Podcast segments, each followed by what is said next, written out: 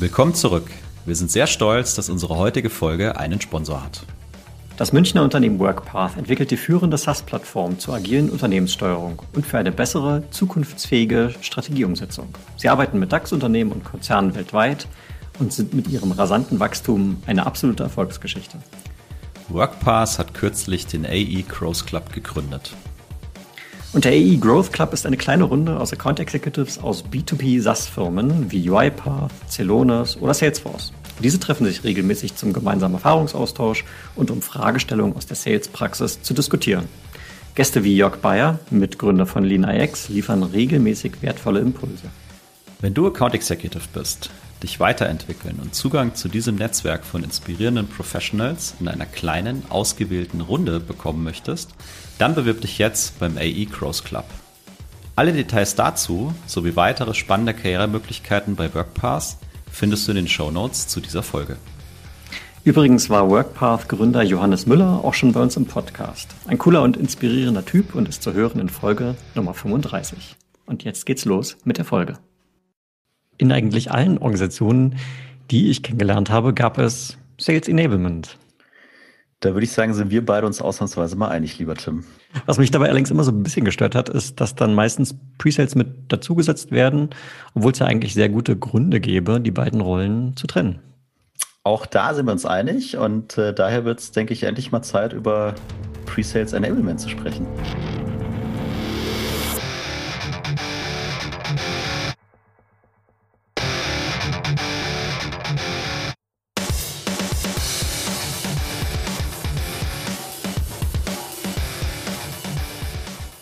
So viel Einigkeit im Sales Excellence Podcast. Das ist dein Podcast für Software B2B Vertrieb und Presales. Ich bin Tim, Solution Consultant bei Seismic. Ich bin der Jan, Presales Leader bei der SAP und somit ein ganz herzliches Willkommen zu unserer neuen Folge. Ja, ganz genau. Und wir beide sind dann keine Pre-Sales äh, aber wir haben uns natürlich wieder einen Gast eingeladen. Und äh, diesmal ist es ein Quereinsteiger in der IT, tatsächlich 14 Jahre technische Trainings bei Apple und jetzt seit sechs Jahren bei SAP im Pre-Sales Enablement, hat äh, aber keine grundsätzliche Pre-Sales-Historie, aber dafür 25 Jahre Schulungserfahrung. Alan Schmidt, willkommen in der Show. Ja, vielen Dank, Tim und Jan, äh, für die Einladung. Ja, ich äh, finde euren äh, Podcast absolut gelungen und authentisch und bin großer Fan von euch. Von daher freue ich mich total jetzt äh, mit euch zu sprechen. Danke. Danke für die Blumen. Und jetzt habe ich direkt mal zum Einstieg vielleicht mal eine persönliche Frage, weil ich glaube, es gibt keinen deutscheren Nachnamen als Schmidt, aber gleichzeitig gibt es keinen undeutscheren Vornamen als Alan. Ähm, was ist denn da der Hintergrund? Ja, genau. Das ist eigentlich ein typischer englischer Name, äh, Alan. Und das kommt daher, dass meine Mutter vor ja, 50 Jahre nach Deutschland gekommen ist und hier hängen geblieben ist und einen äh, Deutschen, eigentlich einen Bayer aus äh, Garmisch-Partenkirchen sogar, geheiratet hat. Und von daher haben die sich damals entschieden, ja, lass uns doch einen englischen Vornamen für unseren ersten Sohn wählen. Und ja, dazu passt dann einfach Schmied, der klassische bayerische oder deutsche Name dazu. Sehr gut. Okay, aber wir wollen heute natürlich über Pre-Sales Enablement sprechen. Und ich, ich öffne mal mit einer relativ offenen Frage. Und dann können wir daraus die Diskussion ableiten. Was können wir denn uns unter Pre-Sales Enablement eigentlich vorstellen? Ja, die, die Frage habe ich mir im Prinzip auch gestellt, als ich äh, damit angefangen habe. Vor ja, sechs Jahren bin ich ja zur SAP gekommen und äh, wie du schon erwähnt hast, habe lange technische Trainings gemacht und für mich war das natürlich ein totales Neuland. Ähm, ja, im Prinzip das Presales äh, Enablement ist einmal etwas, was eigentlich sehr unique ist bei der SAP. Also es gibt es äh, innerhalb der SAP eigentlich auch nur in unserer Business Unit, also Customer Experience. Um, ähm, und ist deswegen unique, weil wir ein eigenständiges Team sind, die speziell für Presales Trainings äh, organisiert. Uh, und das nicht nur jetzt in einer bestimmten Region, sogar, sondern sogar also global. Dazu kommt dann auch noch, dass bei uns im Team viele Trainer ja, beschäftigt sind, viele Lösungen auch zu vermitteln. Innerhalb der äh, Customer Experience gibt es über zehn Lösungen und das macht es natürlich auch besonders spannend, diese Lösungen dann auch zu vermitteln. Also von daher ähm, total spannendes Thema. Wir machen viele Dinge, also von Onboarding neuer Mitarbeiter, ja, Zusammenstellen von verschiedenen Learning Journeys, um eben die Pre-Sales-Kollegen wirklich fit zu machen für die einzelnen Lösungen, aber auch für die gesamte Suite. Und dann gibt es bei uns auch die Möglichkeit, äh, sich zertifizieren zu lassen, um eben dann innerhalb der Organisation auch als äh, anerkannte und äh, ausgewiesene Experten dazu, welchen zur Verfügung zu stellen. Und, ähm, und darüber hinaus natürlich das tägliche Mentoring mit den Kollegen. Wenn Fragen sind, können die uns jederzeit auch kontaktieren. Das ist so in a nutshell, sage ich mal, das Pre-Sales Enablement, also viele Facetten und unheimlich spannend auf jeden Fall. Mhm. Das heißt, ich meine, du hast jetzt gerade schon so ein bisschen mal aufgezeigt, was ihr da für verschiedene Komponenten drin habt, weil als erstes lag mir jetzt mal die, die Frage auf der Zunge, handelt es sich da um reines Produkt-Enablement? Aber offensichtlich geht es tiefer als das.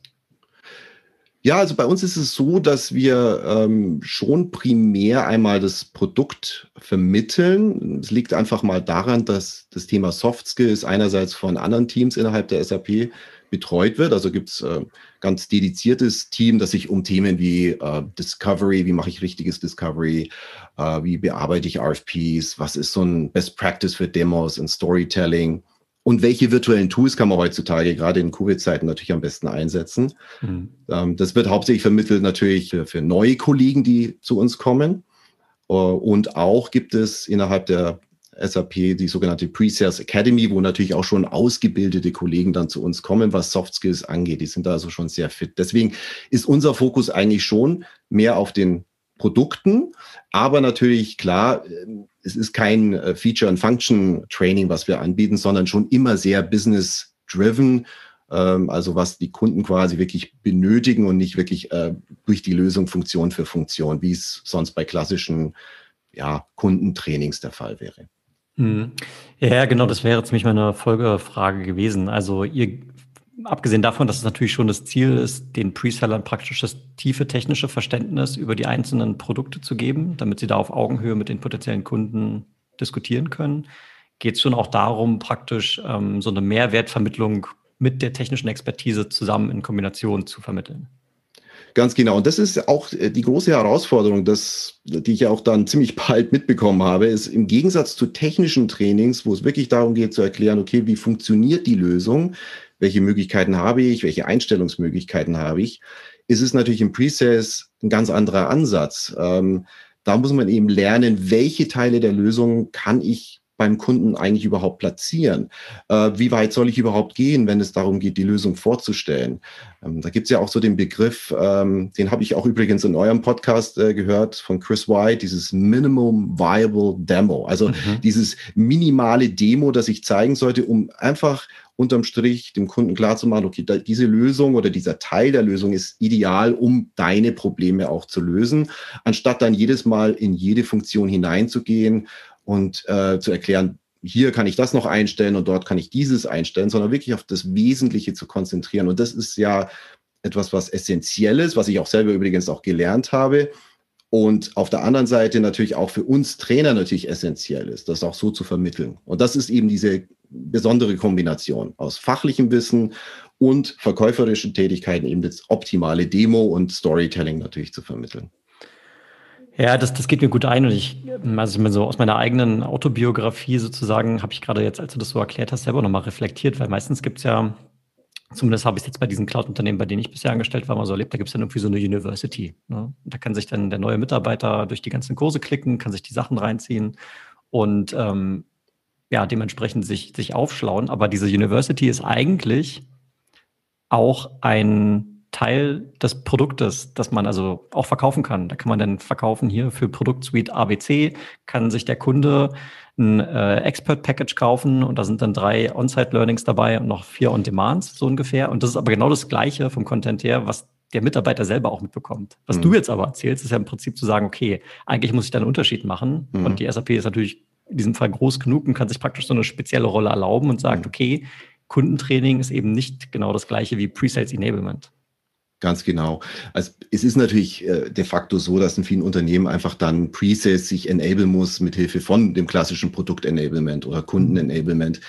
Wir haben eben die Möglichkeit, wirklich zu sagen, okay, was ist an Enablement schon da und wie können wir so zu, zurechtschneiden oder anpassen, dass es den wirklichen Mehrwert auch für unsere Kollegen dann auch bringt, wenn sie dann vom Kunden stehen, wenn sie Fragen beantworten müssen, wenn es um Themen auch wie ähm, ja, Konkurrenzsoftware, wann platziere ich welche Lösung wie, wenn eine bestimmte Konkurrenz mit im Spiel ist. Und wie sieht es aus auch mit Customer References, auch ein wichtiges Thema. Das ist natürlich auch Teil des Sales Enablements, aber Auch das ist natürlich unser Teil da, das, diese References auch an der richtigen Stelle mit reinzubekommen. Also wirklich den möglichst besten Mix zusammenzustellen für unsere Pre-Sales-Kollegen, damit sie einmal verkäuferisch erfolgreich sind, aber auch wirklich das fachliche äh, Wissen haben, um die Lösung wirklich ähm, zu verstehen einerseits, aber auch richtig zu präsentieren. Hm. Ja. Du hast jetzt gerade das Sales Enablement auch schon angesprochen. Das, das würde mich jetzt auch nochmal interessieren. Ich meine, ich gehe jetzt mal natürlich davon aus, dass Pre-Sales Trainings grundsätzlich mal tiefer fachlich gehen als Sales Enablement. Ich glaube, das ist mal ein ganz klar, offensichtlicher ja. Unterschied zwischen, zwischen den beiden. Siehst du noch andere Dinge, die, die doch einen größeren Unterschied ausmachen, wenn es darum geht, die beiden Rollen zu enablen? Ja, also jetzt um das Pre-Sales Enablement jetzt hm, darzustellen im Vergleich zum Sales Enablement. Also mhm. wir haben beispielsweise, ich hatte es ja vorhin erwähnt, diese Learning Journeys. Und bei uns ist es so, dass neue Kollegen, wenn die zu uns kommen, erstmal wirklich auf, ich sage mal, Level 1. Also wir haben hier drei, drei bis vier Levels, die wir vermitteln. Level 1 zum Beispiel ist eben so ein klassisches Sales Enablement. Also erstmal den sogenannten Sweet Pitch verstehen. Also wie kann unsere gesamte Lösung, das ganze Portfolio der Customer Experience erklärt werden? Ähm, wie positioniere ich es richtig? Ähm, was ist das eigentliche Messaging? Was gibt es für Referenzen für die Customer Experience Suite? Ähm, das ist so dieses Sales Enablement. Und sobald es dann tiefer geht in die einzelnen Lösungen, weil wir haben Kollegen, die sich spezialisieren müssen in bestimmten Lösungen. Nicht jeder Kollege kann alle Lösungen abdecken ähm, geht es eben in dieses zweite Level, ähm, was in der Regel dann auch im Gegensatz zum Level 1 wirklich Trainings sind. Richtige Trainings, wo ich reingehe. Früher war das immer on-site, Klassenzimmer. Jetzt ist es natürlich äh, 100% virtuell. Äh, und wo ich dann wirklich mit dem Trainer auch zusammen richtig arbeite. Da geht es dann um die Lösung selber. Wie pitch ich die Lösung? Ähm, wie kann ich ein Standard-Demo so positionieren, dass es eben wie ich es vorhin auch schon erwähnt habe, nicht ein Feature- and Function-driven Demo ist, und, so man nennt das ja auch gerne IKEA-Demo oder Harbor Tour, sondern wirklich eine, eine entsprechende Demo ist, die äh, für den Kunden entsprechend passt. Und ähm, das ist so, dass sich auch wirklich unterscheidet. Also wirklich dieser Aspekt der perfekten Demo, sage ich mal so, ist, ist wirklich ein markanter Unterschied. Und dann geht's natürlich auch noch tiefer in die ganze Materie rein, wenn wir dann über L3, also Level 3 Trainings sprechen, mhm. die dann wirklich so einen Workshop-Style auch darstellen. Mhm. Da ist es so, dass wir dann wirklich erklären, okay, Leute, wie könnt ihr jetzt ein kundenspezifisches Demo vorbereiten? Wie könnt ihr wirklich dem Kunden etwas zeigen, was in Bezug zu dem Kunden auch steht? Also zu seiner Industrie beispielsweise, zu seinen Produkten.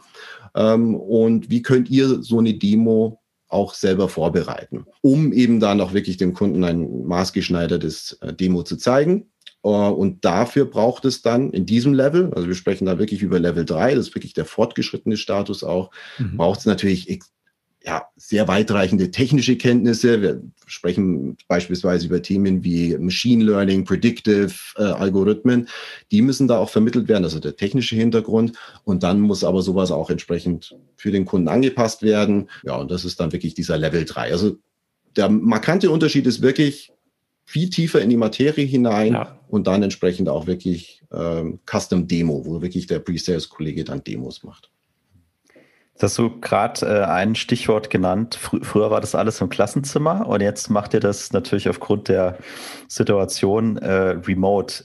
Was hat sich denn geändert durch Covid für, für euch im Pre-Sales Enablement? Was ist anders als vorher? Ja, eine ganze Menge, würde ich sagen, hat sich da geändert, äh, wie für viele andere auch. Ähm, Gerade im Trainingsbereich ist es natürlich schon so, dass man nicht einfach hergehen kann und ein Klassenzimmertraining einfach nimmt, die Inhalte nimmt und ins, in den virtuellen Space quasi kopiert. Das funktioniert nicht. Das haben wir auch ziemlich schnell äh, verstanden. Wir haben zwar vorher schon auch virtuelle Trainings gemacht, wann es irgendwie gepasst hat von Inhalt her. Also wir sprechen mal vielleicht über ein Update-Training, äh, was ist neu, ja, das kann man ja sehr gut virtuell vermitteln. Da muss man auch nicht viel anpassen, aber wenn es jetzt um ein mehrtägiges Training geht, also wir hatten auch oft Trainings, die über zwei, drei Tage, sogar über fünf Tage liefen und die dann in den virtuellen Raum verschiebt, dann muss man natürlich darauf achten, okay, ich kann, kann unmöglich zum Beispiel ein Training acht Stunden am Tag durchführen virtuell. Also ich muss es in kleinere Häppchen runterbrechen. Und ich muss auch beispielsweise, was die Hands-on, also die ganzen Übungen angeht, natürlich mir auch Gedanken machen, wie, wie man das entsprechend macht. Also arbeite ich beispielsweise, das bieten ja viele virtuellen Tools mit mit Breakout Rooms. Ja, also ich splitte die Leute in Breakout Rooms und lasse die an Hands-on arbeiten oder Team Challenges Ähm, und dann natürlich das allergrößte Problem im virtuellen Bereich ist, und das kennen ja auch viele natürlich, und jeder von uns hat das miterlebt, man ist in einem Meeting drinnen und äh, man ist eigentlich nur passiv, ja. Und die Passivität führt natürlich dazu, dass man auch irgendwann mal abscheidet oder sich natürlich auch ablenken lässt. Im Klassenzimmer vor Ort kriegt man das als Trainer ja noch gut mit, ja, da sieht man das, ja, da kann man noch eingreifen. Im virtuellen Raum ist es extrem schwierig, deswegen machen wir es im virtuellen Raum schon so, dass wir auch wirklich beispielsweise unsere, unsere Teilnehmer bitten, die Kamera anzuschalten. Ähm, wir nutzen Tools wie Polls und Quizzes. Da gibt es mhm. ja ganz tolle Tools im, im Internet, die man nutzen kann.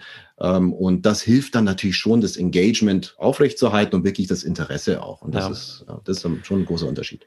Also viele Parallelen auch zu der klassischen Vertriebssituation, mit der Jan und ich uns auseinandersetzen dürfen im, im Daily Business. Ja. Ähm, ich sage jetzt mal fast forward ein bis zwei Jahre.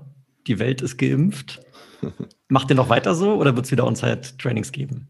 Das ist eine spannende Frage. Ähm, die stelle ich mir eigentlich auch oft, äh, denn ich habe wahnsinnig gern Klassenzimmertrainings gemacht. Also auch äh, in meiner Zeit vor SAP, die technischen Trainings äh, bei Apple, da war ich wahnsinnig viel unterwegs, weltweit und habe dann vor Ort Trainings gemacht beim Kunden, äh, in Hotels ähm, oder jetzt auch bei SAP in den Locations. Wir haben ja tolle Locations und war immer toll, die Leute auch vor Ort zu sehen. Und das ist natürlich auch immer ein Unterschied zu virtuellen Trainings, ist dieser persönliche Kontakt, der ist durch eigentlich nichts zu ersetzen. Ja. Ich kann mir gut vorstellen, wenn das äh, vorbei ist mit Covid, dass wir wirklich sagen, okay, bestimmte Trainings äh, macht absolut Sinn, sich zu treffen, äh, zum Beispiel so ein Bootcamp, so ein Onboarding-Training, um sich erstmal kennenzulernen, Netzwerk aufzubauen. Das ist unheimlich wichtig. Das kann man im virtuellen Space einfach nicht so gut machen. Aber dann Trainings, die auf diesem dann aufbauen, also Aufbaukurse oder kurze, kurze Update-Trainings äh, mhm. oder spezielle Topic-related Trainings, die kann man dann auch im virtuellen Space machen. Also ich denke, es wird weniger On-Site-Trainings geben, definitiv, aber sie werden, glaube ich, nicht ganz aussterben, weil sie ja. einfach nicht zu ersetzen sind. Ja, ja. ja das ist fair. Ich würde jetzt gerne mal einen, einen Gang hochschalten und vielleicht mal ganz kurz dem, dem Jan äh, das Wort erteilen, weil ich bin ja hier praktisch in der Minderheit. Ihr beide seid SAP-Mitarbeiter und in der SAP gibt es ein tolles Konzept, was mir persönlich wirklich gut gefällt und das nennt sich eine Fellowship. Ähm, Jan, magst du unseren Hörern mal kurz erläutern, was eine Fellowship ist bei SAP. Das kann ich, kann ich gerne tun. Im Prinzip hast du die Möglichkeit zu sagen, ich bin, ich, ich greife mal das Beispiel von, von Ellen auf. Ich bin im Pre-Sales Enablement Team. Ja, ich möchte aber mal woanders reinschnuppern und wird uns ja gleich erzählen, was er da genau gemacht hat. Und dann kann ich in andere Teams gehen und kann da eben ein Fellowship machen. Und das äh, kannst du für maximal sechs Monate tun. Ja, und kannst für dich eben mal gucken, was gibt's da noch, äh, kannst was dazulernen, vielleicht auch perspektivisch das machen und sagen, hey, äh, ich will mich verändern und ein Fellowship ist eine gute Möglichkeit, mich da mal auszuprobieren. Passt das andere überhaupt äh, zu mir? Und äh, das wird aus meiner Sicht auch sehr, sehr stark genutzt, auch zu Recht sehr, sehr ähm, stark genutzt von den Mitarbeitern und damit ja, kriegst du einfach relativ schnell, unkompliziert äh, gute Einblicke in weitere Bereiche, kannst deinen Horizont erweitern und dich gegebenenfalls auch äh, innerhalb der SAP dann beruflich verändern. Hm. Ja, das ist schon, das ist schon genial. Ne? Und wir hatten ja im Prinzip ja schon zwei Folgen zu dem Thema, wo ich es jetzt insbesondere auch mal spannend finden würde, nämlich von Sales zu Pre-Sales wechseln oder von Pre-Sales zu Sales, weil ja diese beiden Rollen an der Hüfte praktisch zusammengeknüpft sind. Äh, ist natürlich schön, wenn man jetzt bei SAP die Möglichkeit hätte, mal diese Rolle auszuprobieren, beziehungsweise auch einfach sich mal in diese Rolle hineinzuversetzen, um zu schauen, okay, wie können wir die Zusammenarbeit in der Zukunft noch konstruktiver gestalten. Aber zurück zu Ellen. Du hast das gemacht. Du bist klassischerweise eigentlich im Pre-Sales Enablement bei SAP und bist praktisch jetzt mal für sechs Monate in den Pre-Sales gegangen. Also Customer Facing, Präsentation vorbereiten, Demos vorbereiten und so weiter. Wie fühlt sich Pre-Sales für dich an? Ja, genau. Ich habe mich also ähm, letztes Jahr, Ende letzten Jahres dafür entschieden, ein halbes Jahr äh, ein Fellowship zu machen. Ich glaube, im Deutschen heißt es ein ganz kompliziertes Wort, oder? Äh, hospitieren, glaube ich, heißt es, ja. also wir sagen immer Fellowship dazu und ich war ein Fellow quasi ähm, in einem ganz tollen äh, Team in Deutschland. Ja, und es ist Bestandteil eigentlich auch des äh, Develop eigenen Developments bei SAP. Also es wird auch wirklich gefördert. Und wenn die Manager da mitmachen, ist es äh, wirklich eine einmalige Gelegenheit, mal in eine andere Abteilung zu schauen, zu gucken, wie läuft da, die, wie laufen da so die Prozesse ab. Ähm, und für mich war das Thema Fellowship eigentlich ja, immer präsent. Ich wollte das immer machen. Ich habe anfangs noch überlegt, vielleicht gehe ich ins äh, Development, schaue mir da mal ein bisschen an, wie die Software äh, gebaut wird oder gehe ins Education, also das klassische Education. Ähm, das kannte ich aber eigentlich ja schon aus meiner Zeit vor SAP. Deswegen dachte ich mir, Pre-Sales ist genau das, was ich eigentlich brauche, weil ich eben auch nicht wirklich diesen Background mitgebracht habe damals. Ähm, man lernt natürlich auch schon viel, auch im, innerhalb des Enablements, durch das Gespräch mit Kollegen und während der Trainings, ganz klar. Aber ich war eben noch nie in der Opportunity involviert und überhaupt, wie läuft das Ganze ab? Und von daher habe ich mich dann glücklicherweise wirklich dafür entschieden, mal aus der Komfortzone rauszugehen. Da habe ich mir einfach dieses pakistanische Sprichwort, was ich mir aufgeschrieben habe, äh, zu, zu Herzen genommen. Wirklich, wenn du es nicht versuchst, wirst du es nie wissen, ob du es kannst. Ja, also probier es einfach mal aus. Also, ähm, und ähm, es erweitert eben den Horizont. Und von daher habe ich das gemacht und anfangs habe ich mir ein bisschen Sorgen gemacht wegen Covid. Ja, man kommt nicht zum Kunden vor Ort, äh, alles virtuell. Gibt es überhaupt, wie viele Opportunities äh, kann ich dann überhaupt bearbeiten? Hat sich aber dann herausgestellt, dass es super funktioniert hat und ich eigentlich sofort gleich von Anfang an involviert wurde und gleich eine richtig große Opportunity auch bekommen habe, die auch recht komplex war. Und bei der habe ich dann eigentlich gleich am allermeisten gelernt, gleich von Anfang an. Ja, perfekt. Ich meine, was du initial jetzt gesagt hast, klar, mal ins Development gehen wäre sicherlich auch eine spannende Erfahrung gewesen. Davon mal mhm. ganz abgesehen. Ne? Aber ja. im Prinzip hast du ja genau das gemacht, was ich jetzt gerade mit dem Jan mal durchdiskutiert habe. Du bist praktisch in die Rolle deines eigenen Kundens geschlüpft. Nämlich der Pre-Sales bei SAP ist ja typischerweise dein Kunde, in Anführungszeichen. Genau. Ja. Unser Kunde im Pre-Sales ist der Account Executive, ja, der Seller. Von daher war da sicherlich die, die Synergie für dich dann praktisch am, am größten. Was war denn für dich die größte Überraschung im Pre-Sales in deinen sechs Monaten, die du da jetzt verbracht hast? Ja, also die, die größte Überraschung war eigentlich, ähm, ich nenne es mal The Box of Chocolates. Man kennt es aus dem Film Forrest Gump. Uh, Life is like a box of chocolates. You, you don't, you never know what you get. Um, ähm, ja, das war so der Montagmorgen war immer so the Box of Chocolates. Ja, was kommt diese Woche? Und das ist halt komplett anders, als es jetzt bei uns im Enablement ist, wo wir ganz klar ja, unsere Trainings planen können, eine, eine Deadline haben, auch äh, die, die Trainings dann zu liefern, ganz klar. Aber im Pre-Sales ist es so, dass man einfach wirklich am Montag nicht weiß, was die Woche alles bringt. Ähm, wie viele Anfragen kommen, neue Opportunity, neues Assignment, neuen RFP. Also das war für mich ganz klar, ähm, ja, Überraschung würde ich es nicht nennen, aber es, es hat sich einfach auch bestätigt. Pre-Sales ist einfach sehr abwechslungsreich, sehr fordernd auch aber es macht auch unheimlich viel Spaß. Das habe ich auch festgestellt. Ja, und äh, das war eigentlich so was, also von der Überraschung her auf jeden Fall.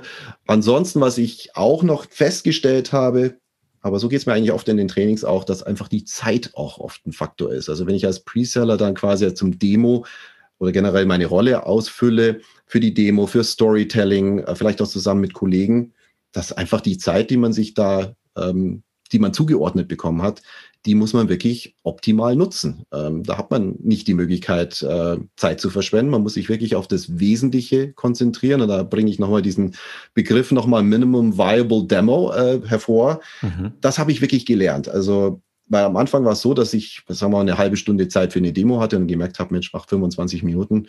Ja, die Zeit ist jetzt schon rum. Ich hätte vielleicht das ein oder andere etwas kürzer auch fassen können. Ja, dieser, dieser Begriff Minimum Viable Demo, vielleicht ähm, können wir das kurz mal mit einer Metapher äh, anreichern, die der Chris White ja auch in seinem Buch benutzt, nur um das vielleicht dem Hörer kurz noch ein bisschen näher zu bringen. Und der, der Chris White stellt da diesen Vergleich an mit einem Eisberg. Ne, er mhm. sagt, okay, du hast im Prinzip unterhalb der Oberfläche ist dein gesamter Demobild, wo ja beim Eisberg praktisch das, die große Masse ist von diesem Gesamtkonstrukt und nur oben guckt ein bisschen was raus und das ist, was du dem Kunden also zeigst. Und das ist natürlich genau nicht das, was du willst, weil das ja bedeutet, du musst ganz viel bauen und ganz oben kommt nur mhm. ganz wenig raus. Mhm. Und er sagt, man sollte eher im Sinne von einem T daran denken. Also T hat ja praktisch oben eine große Fläche und dann unten nur so einen kleinen Strich. Ja? Und der Strich ist praktisch das, was du baust. Du zeigst aber ganz viel. Und was musst du jetzt wirklich bauen, um das oben so zeigen zu können? Mhm. Und diesen Vergleich, den finde find ich ganz ja, schön. Schöner Vergleich, ja, absolut. Ja. Der ist auf jeden Fall super. Was ich ganz spannend finde, ist, also du kommst ja mit einer, bist ja mit einer brutalen Erfahrung aus dem Presales Enablement ähm, gekommen. Wie, wie konntest du das, was du wusstest und die Erfahrungen, die du da vorher hattest, wie konntest du die in der Presales-Rolle für, für dich nutzen? Gut, also die von der fachlichen Seite her, ähm, was das Produkt selber angeht, bringe ich natürlich all die Kenntnisse mit und das hat mir natürlich auch sehr geholfen. Also von daher, das war ähm, das konnte ich auch schnell anwenden. Also wenn ich jetzt zum Beispiel ein RFP äh, bearbeitet habe, wusste ich schon sehr genau, wo muss ich nachschauen, um ein RFP zu beantworten. Oder wenn es um die Demo ging, ähm, die Demo vorzubereiten, also ein Custom-Demo vorzubereiten. Ja, das war natürlich für mich einfach. Schwieriger war es so ein bisschen, das in eine Story auch einzupacken. Also wirklich, wie bringe ich eine entsprechende Persona damit rein? Was könnte eine typische Story sein? Ähm, es war für mich auch ein bisschen ungewohnter, weil wir eben auch mehr produktfokussiert sind bei uns im Enablement. Aber Gott sei Dank habe ich ja total nette Kollegen auch gehabt im Team, die mir also da auch geholfen haben. Und wir haben das dann auch in manchen Opportunities waren wir zu zweit unterwegs, haben die Rollen aufgeteilt. Also jeder hat eine Persona eingenommen und wir haben dann Storytelling gemacht. Und das äh, hilft natürlich auch immer, wenn man dann auch Kollegen hat, die dann einem da einfach ein bisschen unterstützen, aus ihrer Erfahrung dann auch ähm, ja, da was beitragen können. Du hast gerade RFPs erwähnt. Ich nehme ja mal an, dass du das im Presales Enablement normalerweise nicht so häufig machst. Auf einer Weniger, Skala von ja. 1 bis 10, wie viel Spaß hat die RFPs gemacht? Ja, also die erste RFP war auch, soweit ich dann mitbekommen habe, ein bisschen äh, außergewöhnlich. War also nicht so eine typische Liste, die man einfach abhakt, ähm, sondern es war also sehr ausführlich beschrieben, ähm, sehr komplex. Die hat mir tatsächlich sogar Spaß gemacht, weil ich einfach das erste Mal, klar, das erste Mal ist auch immer eine andere Erfahrung, einfach zu verstehen, was die Anforderungen vom Kunden waren. Die waren auch sehr komplex. Ähm, auch die Landscape war extrem komplex und für mich war das wahnsinnig spannend, mal sowas zu sehen. Ähm, waren ungewöhnliche Fragen dabei und ich habe es ja auch Gott sei Dank nicht alleine bearbeiten müssen, sondern es wurde aufgeteilt zwischen ähm, einem Partner auch von SAP, der damit involviert war. Und so konnte ich eigentlich mit dem Partner auch sehr viel zusammenarbeiten. Und da hat sich auch eine sehr freundschaftliche und ja, kollegiale Atmosphäre entwickelt. Und wir haben zusammen an dem RFP gearbeitet. Und von daher war die, der eigentlich ganz, ganz okay und hat auch wirklich Spaß gemacht. Und ähm, ich hatte auch genug Zeit, den zu bearbeiten. Klar, als Fellow äh, wird man dann vielleicht auch nicht gleich überladen mit Arbeit, ist klar. Mhm. Aber natürlich kann ich auch die Kollegen verstehen, ähm, die an RFPs arbeiten, dass das teilweise äh, mühsam ist. Ähm, man muss sich da, glaube ich, einfach ein gutes Konzept überlegen, wie man die klassischen Fragen einfach beantwortet. Da gibt es ja auch bei uns viele Tools, die man nutzen kann, wo man einfach die Standardfragen möglichst schnell auch beantworten kann und sich auf das konzentriert, was komplexer ist. Okay. Hm. Wenn ich jetzt mal schaue, was du typischerweise tust, dann ist es ja Lehren. Ne? Und jetzt passt hm. du eben in dieser Rolle Pre-Sales und da geht es ja weniger ums Beibringen und Lehren, sondern es geht mehr darum, Überzeugungsarbeit zu leisten. Und du hast jetzt gerade schon einen Punkt genannt, der für dich dann eben neu war, nämlich dieses Storytelling. Also wie bette ich das irgendwie in so einen Kontext ein, damit mein Publikum auch dem folgen kann, was ich da überhaupt erzähle, damit die sich möglichst gut wiederfinden. Daneben gab es noch andere Herausforderungen, die für dich neu waren? Ja, also es ist schon natürlich eine andere Audience ähm, ähm, Vergleich jetzt zu den Trainings. Ähm, vor allen Dingen, ich mache ja Trainings wirklich für unsere internen äh, Kollegen. Da kann man natürlich auch ganz offen sprechen. Mhm. Ähm, beim Kunden muss man sich, muss man einfach in die Rolle eines, äh, man nennt es ja auch gern Trusted Advisor hineinversetzen. Also wirklich das Vertrauen herstellen, ähm, dass der Kunde wirklich sagt, okay, der will mir jetzt nicht irgendwie was verkaufen und nur die tollsten, schönsten Funktionen zeigen ähm, oder Benefits, sondern der, der hat mich verstanden, der weiß, wo der Schuh drückt und kann die Lösung aber auch so zeigen, dass wirklich ein Mehrwert für mich als Kunde darstellt. Das ist die Kunst, ähm, die man da lernen muss. Und ich glaube, was auch dazu gehört und sehr wichtig ist, ist auch einfach ein bisschen die Begeisterung fürs Produkt selber. Einfach das Produkt wirklich nicht nur kennen, sondern auch wirklich mögen und die Funktion auch wirklich oder halt das Produkt halt wirklich verinnerlicht haben und dann entsprechend mit Überzeugung auch zum Kunden zu bringen und die natürlich rüberkommt auch. Hm. Ja. Was würdest du jetzt für dich sagen, ähm, was waren für dich deine Haupt, deine Haupt-Key-Learnings, wenn man das mal so plakativ stellen kann, die Frage? Ja, die Key Learnings waren einmal natürlich schon den Kunden zu verstehen, ist unheimlich wichtig. Also wirklich da genug Zeit investieren, denn nur wenn ich den Kunden auch wirklich verstehe, die Anforderungen, kann ich auch entsprechend als Trusted Advisor auch auftreten. Mhm. Das habe ich ja vielleicht auch nie so wirklich verstanden, wie wichtig das ist. In unserem Trainings geht es ja mehr um das Produkt und wie positioniere ich, aber dieses Thema Discovery, den Kunden verstehen, das kann man auch nur lernen, wenn man wirklich im Pre-Sales äh, tätig ist, ganz klar. Und von daher war das sicherlich eines der Key Learnings. Ähm, weiteres Key Learning war, dass auch im virtuellen Bereich es wirklich möglich ist, mit Kunden zu interagieren.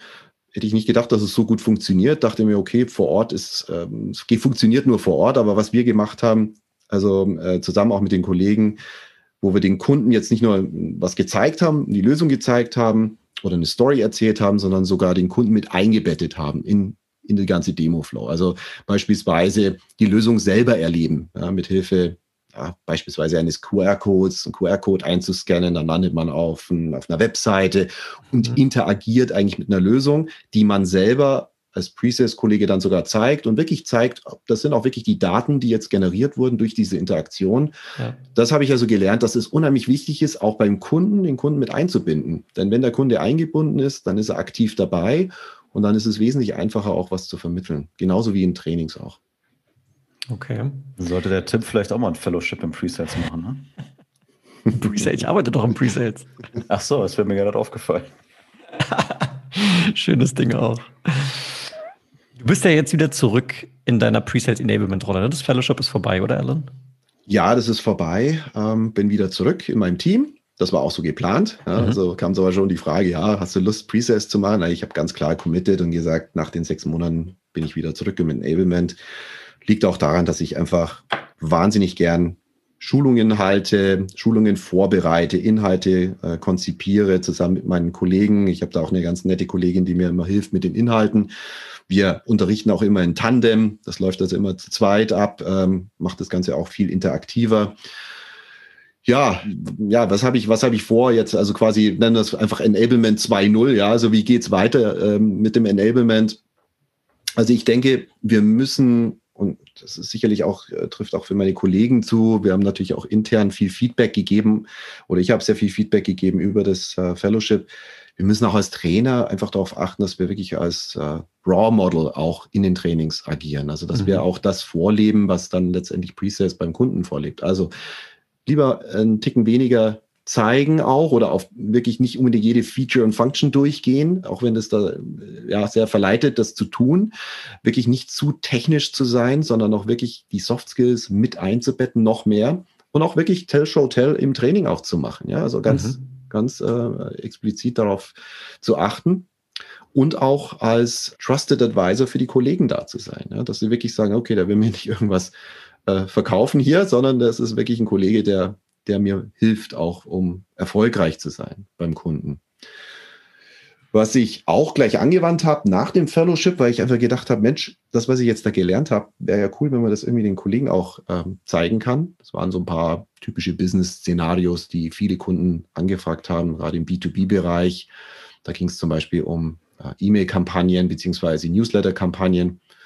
Und da habe ich mehrfach das ist eigentlich das ähnliche Szenario angewandt. Das hat super funktioniert, wie ich ja vorhin erzählt habe mit dem QR-Code. Ja, man scannt den QR-Code ein, landet auf der Landingpage, trägt sich zu dem Newsletter ein und man sieht dann das ganze System, also eine Marketinglösung, interagieren. Da habe ich dann daraus ein 60-Minute Deep Dive, habe ich das dann genannt. Also so eine kurze, knackige Session, 60 Minuten, nicht länger, wo man ganz kurz und schnell vermittelt bekommt, wie setze ich sowas auf, wie zeige ich sowas, wie äh, bette ich die Kunden mit ein, wie interagiere ich mit den Kunden. Und da habe ich zwei Sessions gemacht zu zwei verschiedenen Themen, kam sehr gut an. Und das, glaube ich, ist auch eine weitere Möglichkeit, nicht nur längere Sessions zu machen, wo viel abgedeckt wird, sondern auch mal ganz klar zielorientierte Ansätze zu wählen, um eben in kurzer Zeit wirklich Wissen zu vermitteln. Hm.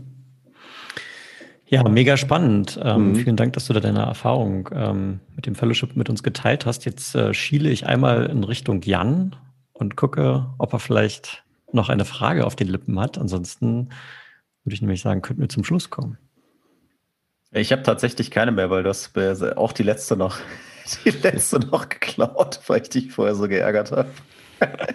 Aber das, das ist nicht alles, anders verdient. Ja, das ist richtig. Ähm, nee, ich kann mich nur anschließen. Ich fand das äh, mega cool, Alan, dass du, dass du da warst, das äh, geteilt hast und ähm, finde auch die Erfahrung, die du gemacht hast, sehr schön. Ne? Gerade auch mit dem Fellowship, diese Learnings aufzusaugen und äh, diese Dinge wieder mit zurückzunehmen und dann zu überlegen, wie kann man noch besser Presales Enablement machen. Also ich glaube auch, das ist ein Aspekt von diesen Fellowships. Ne? Du, du lernst einfach extrem viel und kannst dann in dem Fall deine interne Dienstleistung noch weiter verbessern. Ja, und das, ähm, also dadurch werden ja auch die Preseller besser enabled, die können da draußen beim Kunden einen besseren Job machen und ist für den Kunden dann auch äh, cooler, ne? wenn das noch, noch besser präsentiert bekommt. Also super coole, super coole Geschichte. Mhm. Ja, man, man, lernt eben nie aus, ne? Das ist ja das, das, das Tolle. Also gerade auch im, im Enablement, man lernt selber ja auch nie aus. Und was ich auch noch gelernt habe, ist daraus, dass so ein, so ein Fellowship auch fürs Networking unheimlich äh, wertvoll ist. Also ich habe nach wie vor Kontakt zu den Kollegen, man tauscht sich aus, ich bekomme kurz mal wieder einen Anruf zu einer bestimmten Frage. Man ist einfach mehr involviert, auch nach dem Fellowship. Ähm, und das ist auch nochmal ein toller, toller Effekt und bin wirklich sehr froh, dankbar, dass es geklappt hat und äh, ja, kann es nur jedem empfehlen. Hm. Ja, das ist ein Punkt, den ich jetzt auch nochmal aufgreifen wollte. Ne? Ich habe mich jetzt auch gerade an unser Gespräch mit dem Christian Weißbrot erinnert, der praktisch im VP Marketing seine Rolle hatte, der aber einen Monat im Jahr hatte praktisch mit seinem VP of Sales die Rolle getauscht. Dann ist der VP of Sales mal im Marketing gewesen, der mhm. VP of Marketing war im Sales, um einfach sich gegenseitig noch ein bisschen besser zu verstehen. Mhm. Und ich glaube, an alle Preseller, die jetzt hier dieses Gespräch mitgehört haben, ich glaube, man muss ja nicht unbedingt darauf warten, dass der eigene Arbeitgeber so ein Fellowship-Konstrukt selber anbietet. Man kann ja auch selber proaktiv sich das mal gestalten und sagen, hey, ich bin jetzt schon zwei Jahre dabei. Presales macht mir super viel Spaß, aber ich glaube, ich habe noch Potenzial. Lieber Arbeitgeber, könnte ich mal für, keine Ahnung, drei Monate, sechs Monate mal in den Sales gehen, um mhm. auch selber sich mal da auszuprobieren, beziehungsweise eben ähm, die Perspektive mal zu wechseln. Natürlich mit der Absicht durchaus dann wieder zurückzukommen, um selber diese Learnings dann auch anzuwenden. Wie kann ich mhm. praktisch diese, dieses Verhältnis noch besser schärfen? Also dafür muss es ja nicht unbedingt das Fellowship geben. Ja, super. Dann an dieser Stelle, Ellen, vielen, vielen Dank für deine ganzen Erläuterungen. Ich hoffe, unsere Hörer konnten einiges auch wieder mitnehmen hier. Ich fand es mega spannend. Schön, dass du da warst. Ja, vielen Dank auch für die Einladung. War super, mit euch über das Thema zu reden. Dankeschön. Und ja, bis zum nächsten Mal. Ganz Danke genau, dir. ja. Wenn du, lieber Hörer, diese Folge spannend fandest, dann hätten wir zwei Bitten an dich. Einerseits folg uns gerne auf LinkedIn. Dort posten wir immer wieder, wenn es neue Folgen gibt oder zusätzlichen Content, den wir so entwickeln. Und gleichzeitig wäre es toll, wenn du uns ein paar Sterne bei Apple Podcast geben könntest, damit wir unsere Sichtbarkeit ein bisschen erhöhen und noch mehr Leute von den tollen Inhalten hier profitieren können. Jan, irgendwelche letzten Worte? Bis zum nächsten Mal. Bis zum nächsten Mal. Ciao. Ciao.